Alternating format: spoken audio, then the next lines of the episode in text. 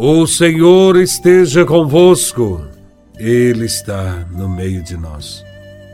Proclamação do Evangelho de Nosso Senhor Jesus Cristo, segundo São Mateus, capítulo 9, versículos de 9 a 13. Glória a Vós, Senhor. Naquele tempo, Jesus viu um homem chamado Mateus sentado na coletoria de impostos, e disse-lhe: Segue-me. Ele se levantou e seguiu a Jesus.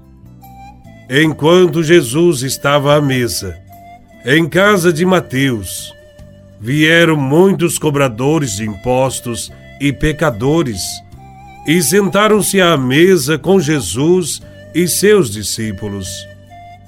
Alguns fariseus viram isso e perguntaram aos discípulos: Por que vosso mestre come com os cobradores de impostos e pecadores?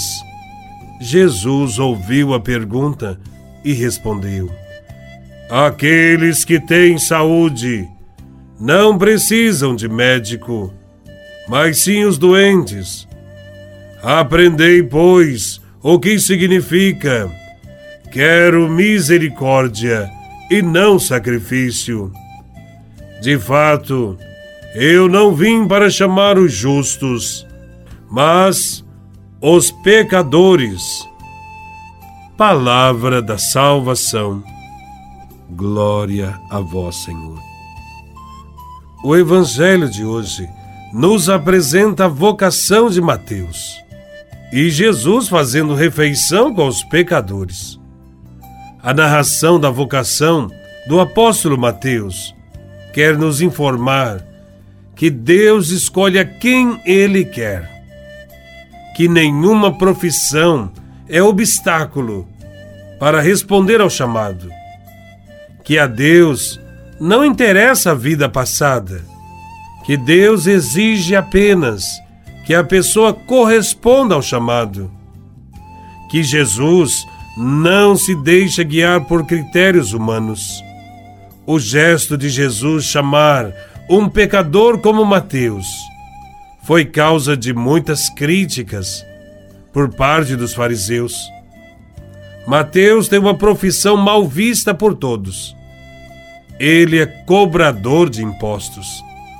Os publicanos, como ele, são odiados, porque são considerados ladrões e aproveitadores.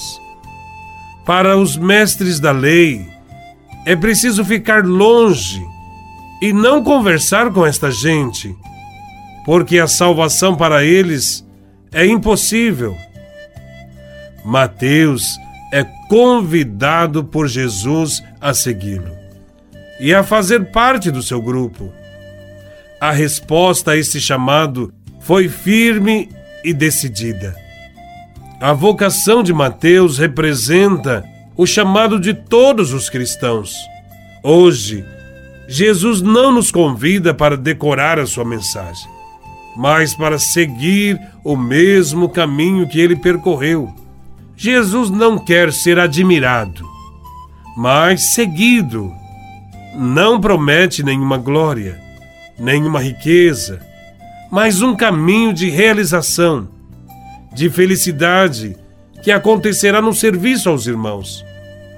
A segunda parte do Evangelho descreve a festa organizada na casa do próprio Mateus. Lá se encontram sentados à mesa Jesus, os discípulos, os pecadores e os publicanos, que são colegas de profissão do novo apóstolo. Os fariseus ficam escandalizados, porque Jesus come com os pecadores. O erro dos fariseus é pensar que Deus não queira se aproximar dos pecadores. Mas Deus não é como eles pensam.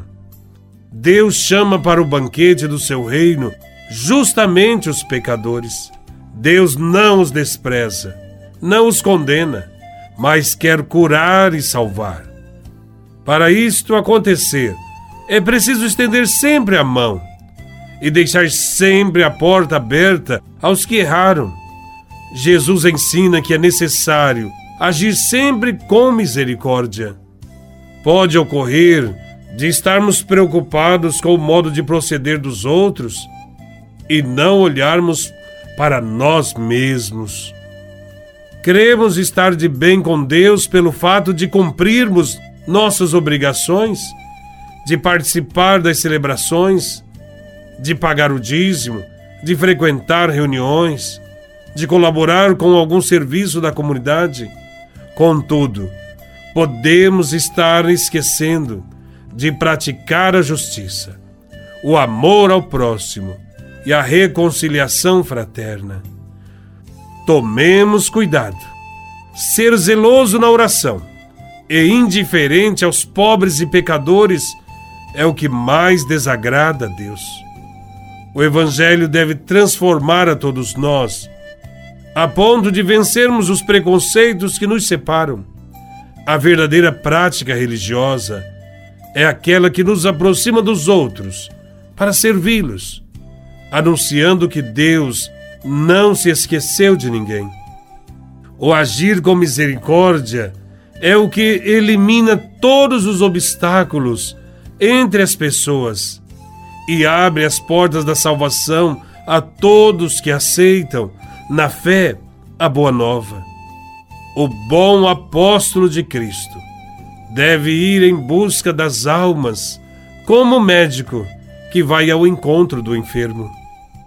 A prática de ritos religiosos, sem amor ao próximo, de nada serve.